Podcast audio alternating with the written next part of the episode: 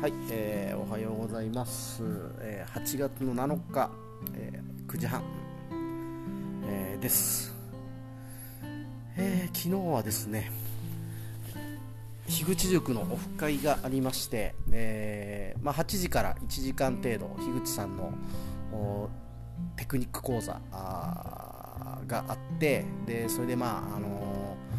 ー、えー、まあ、Zoom の対談型のこの録音の仕方とかそういうのを主にやってたんですが、えー、まあいろいろと参考になることは特になんか僕らの石垣ラジオで言うと結構この笑い声で割れるみたいな音が割れるみたいなことが意外とあるんですよ。でこれやっぱりねあの事前にそのマックスのボリュームのところで音量で1回取って割れないとこまで音を下げないといけないっていう話だったんですけど、まあ、やっぱそういうことやってなかったんで、まあ、そうなってたんだなという編集の時に結構困ったんですよあれ。音が割れるとこだけこうミュートかけたりとかそういうのをまああんまりひどいとこにはやってたんですけどでもこれからはね、えー、それも事前のチェックで、えー、防げるなと。で幸いあのヒデも相方のヒデも今日あるよっつって言ったらあじゃあ出ますみたいな感じで参加して実際聞いてたんで、まあ、わざわざ説明せんでもあいつもこういう風にしてちょっとやってみるかっつったら分かるような感じに、えー、もう今なってるんで次から早速ね試してみようかと思いますけども。ね、マイクとの距離とかもやっぱこうちゃんと聞きたかったんだけど、まあ、20センチぐらいとかそういうのをこう事前にこうゲストの方にもねやっぱちゃんと伝えとくのって本当はすごい大事なんですが、まあ、その辺ちょっとおろそかになってたなという、まあ、僕らの中でもやっぱある程度そのクオリティを上げすぎないとは言いつつもやっぱそのいい音で聞きやすい音で、えー、撮れた方が聞く人もすごい聞きねあのー、話に没頭できるというか、うん、なそのノイズに、えー、気を取られたくないですよね変な雑音とかに。えー、で僕らも聞き直す時やっぱ気になったりしたら嫌だし人のポッドキャストでも、えー、やっぱ音小さいとすごい聞こえなんだろうこう聞く気がやっぱ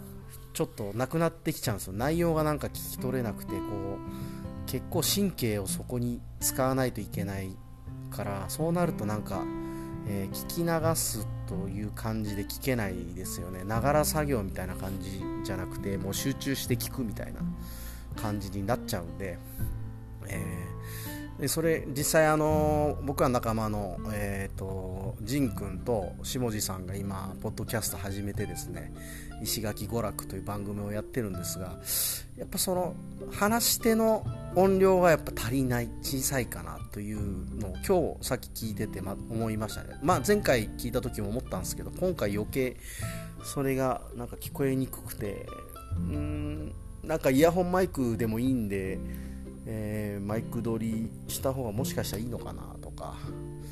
うーん、まあ、多分スマホ1台で撮ってると思うんですけど、まあ、置く位置をちょっとある程度こう声が取れる位置に置くとか、まあ、ちょっと工夫した方がいいかもなっていうのはなんか感じてます。一応なんか俺先輩面してる感じですけどね。なんか今の発言とかね。笑っちゃう。なんか。お前いつからそんなみたいな感じがしますけど一応なんか昨日ね樋口さんのその話を聞いたんで、まあ、余計気になったんでまた今度会った時にでも伝えておこうかなと、えー、思いますけども。はい。えー、でそうそう、えー、樋口塾のオフ会。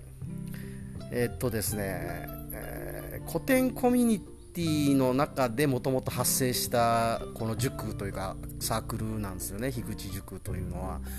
え古典ラジオのコミュニティの中にしかなかったものを、えとあるタイミングでもうそこから一旦離脱して樋口塾として独立しようみたいな感じで、えー、古典コミュニティ以外のそのポッドキャストをやっている方々もこうどんどん誘い始めたんですよね。で、えー、まあそうですね、えー、普段会わない人要するに。ポッドキャストは聞いてるけどえーと、ズーム上とかでこう姿形を見たことがない、えー、人たちと昨日初めて、えー、ズームで交流できるということでめちゃめちゃ楽しみだったんですけどまあ実際に楽しかったですね、えー、8時から始まって9時過ぎに、えーと、樋口さんのその講座が終わってその後からブレイクアウトルーム3発やって15分1本勝負3発やってでまだ残る人残ってまたこう自由にこう部屋を移動するみたいな感じでやったりして結局そのスタイルで、えー、気づけば2時半ぐらいでしたね。いやみんなあでも4日が金曜日か。今日休みの人も結構多いんですかね。えみんなすげえなと思いながら。俺も眠いけど。まあでもなかなかそういう機会ないし話面白いから、えー、頑張って起きてましたけど。ヒデもだいぶ眠そうでしたね最後ね、まあ、でもヒデとあの場を共有できたのは良かったかなと思ってて。僕は結構古典のコミュニティで Zoom で、えー、会ってこうやり取りしてるんでですっごいいい刺激を受けてるんですけどあいつはなんかまだそういうの未体験だったから、えー、ちょっと今回体験させたいなと思って、えー、声かけたんですけど、まあ、よかったっすね。多分あいつの中でもなんか変わったんじゃないかなと思います。こう Discord の参加頻度も低かったんですけどちょっとそういうのも上がってくると面白いなっていう。やっぱいいいいコミュニティなのですごい能力も高い、えー、コミュ力も高い、えー、しかも優しいみたいな人たちが揃っている非常にあのいいコミュニティなんで参加してどんどん自分を出していくことがすごいなんか大事だと思うんですよ。大事というかもうそれが面白いんでやっぱねリアルにどんどんコミュニケーション取ていってほしいですよね。で9月25日いいかねパレットもなんかちょっといろんな人が来そうでマジ楽しみになってきたっすね。いや面白い。本当に。なんだろうなこれ。えー、やっぱこういうつながりをいろんなところで作りたいですね。本当農業のグループも作りたいんですよ僕本当に。っていうかいいグループあったら入りたいし。話もこうバリバリでやりたいんですよね、うん、ガチで。それぞれ勉強して情報収集して。そういう仲間をちょっと、まあ、石垣島でって、まあ、最初考えてましたけどもちろん石垣島でもなんですけどなんか僕の中でちょっと農業経営塾の方に参加するようになって少し枠広げてもいいなと思ったんですね、まあ、ズームがあるんで、えー、沖縄というくくりで沖縄の農家若手農家というか、まあえーと、新規就農者だったり、まあ、中堅農家で、えー、グループ組んで、えー、そうやって交流をする勉強会をするっていうことはありだなと思ってますけど、まあ、だからやっぱそういうコミュニティというのが非常に大事ですね。マジで。えー、あとそうっすね、えー、そうそうだから今日寝不足なんですよ。マジで。2時半に寝て、まあ、6時半ぐらいかな起きた。一応3時ぐらいから寝たの、まあ、3時間半ぐらい寝てるんですけどやっぱいつもより1時間ぐらいちょっと睡眠時間少ない感じですかね。でそんな時に新型大人ウイルスを聞いてたらえーと、ゲスト会でゲンソン先生というねあの睡眠関係のことを研究されている大学の先生が出演されててで睡眠の話だったんですけどいやめっちゃ面白い。寝不足で聞いたら超響いたっていう感じ。いやもうだからやっぱり睡眠取らんとあかんなって。いや最近ずっと思ったんですよ。ここ最近睡眠時間マジ少ないんですよね。多分平均で5時間切ってると思うんですよ。でも仕事できちゃっててただやっぱずっと眠い感はあるんですよね。なんかずっとなんか頭がぼーっとしてるような感じがあるんですよ。これちゃんと寝るようになったら俺パフォーマンスもっと上がるんじゃないかなとかあとずっと今膝が痛いんですけどこういうのもっと寝たら治るのかなとか。いろいろ考えちゃいましたね。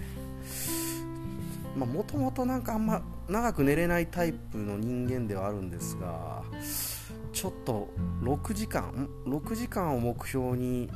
睡眠をとる生活に切り替えようかなと、まあ、毎日じゃなくていいんですけど週に半分ぐらいは6時間寝るみたいな目標を立てて